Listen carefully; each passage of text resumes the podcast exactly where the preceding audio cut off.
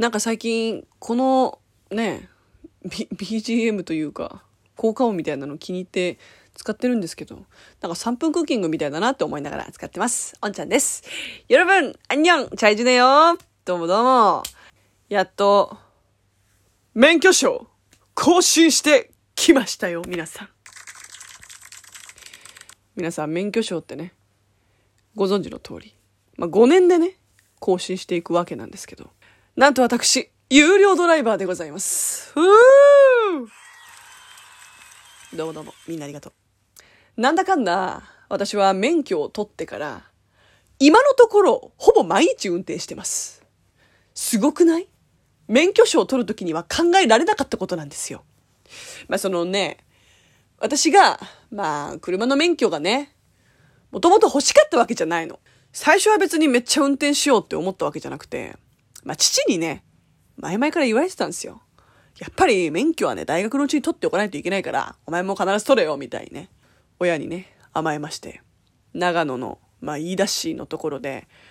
えー合宿免許、2週間で取れるとのことで、冬休みの時にですね、あの、大学の友達と一緒に行ってきたんですよ。で、その2週間の合宿で、無事に仮免許取って、で、東京に戻ってきて本免許を取って、で、まあ、今にこう至るわけなんですけれども、日本ってさ、道路交通法マジでさ、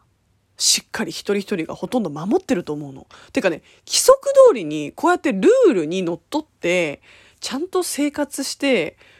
る人たちって、私日本がダントツなんじゃないかなって思うんですよ。だってさ、免許取るまでの流れって長くないっすか？学科試験と実技みたいな感じでね、講義を受けるじゃないですか。で、それもね、合宿だから2週間だけど、通いだったら人によっては、まあね、なかなか通う時間がないとかで、やっと取れたのが半年とかだったみたいな人もいると思うんです。でも、これだけ、しっかりなんかちょっと学ばせて、かつ、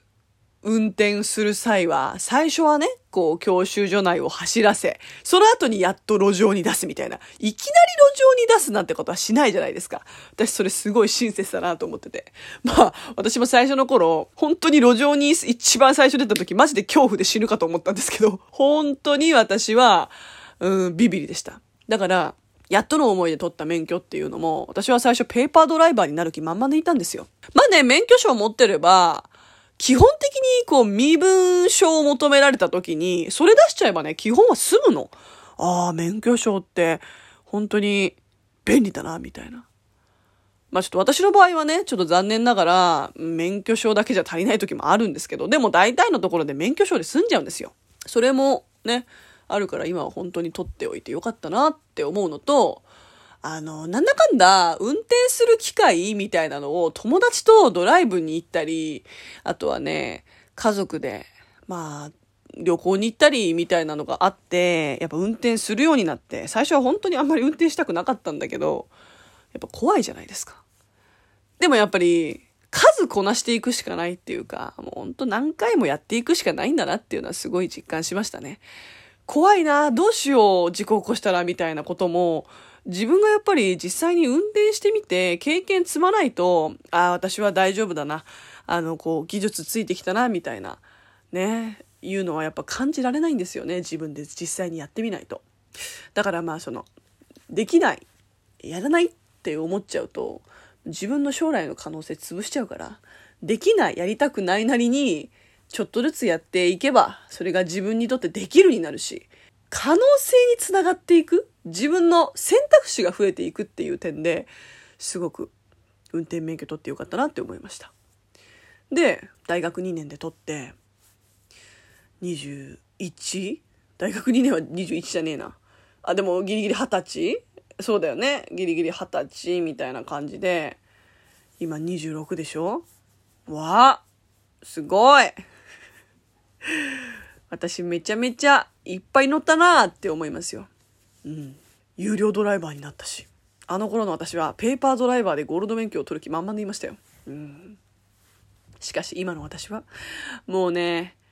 経験積みまくりドライバー、そしてゴールド免許保持者ですから、なんかもう、誇らしいですよ。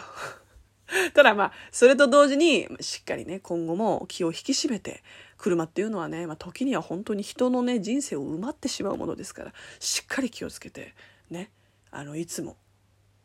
自分を戒めるつもりで、運転していきたいと思っております。ちなみに韓国はね、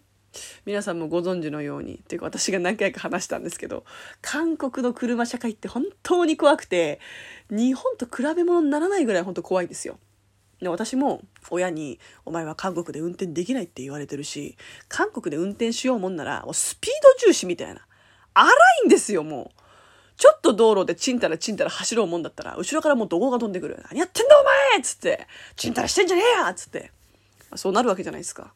でかつ路上にね違法駐車してるのでいっぱいあるからマジで韓国の道路とか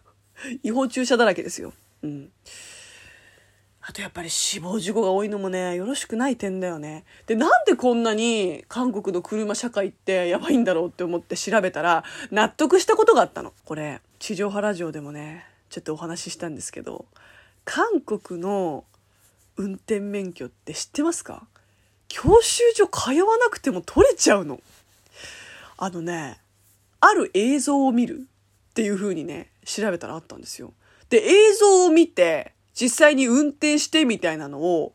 計10時間ちょっとぐらいで免許取れちゃうの。え？それあり？みたいな。あ、だから、みたいな。ちょっとね、だいぶ腑に落ちてしまったんだけど、ああ、でも日本みたいにちゃんとこうやって徹底的に車って指導させないとやっぱりダメなんだなっていうのをね、改めて日本の車教育の素晴らしさを思い知りました。だ韓国もそれを見習った方がいいなって思う。より明るく、より楽しい車社会をね、目指して。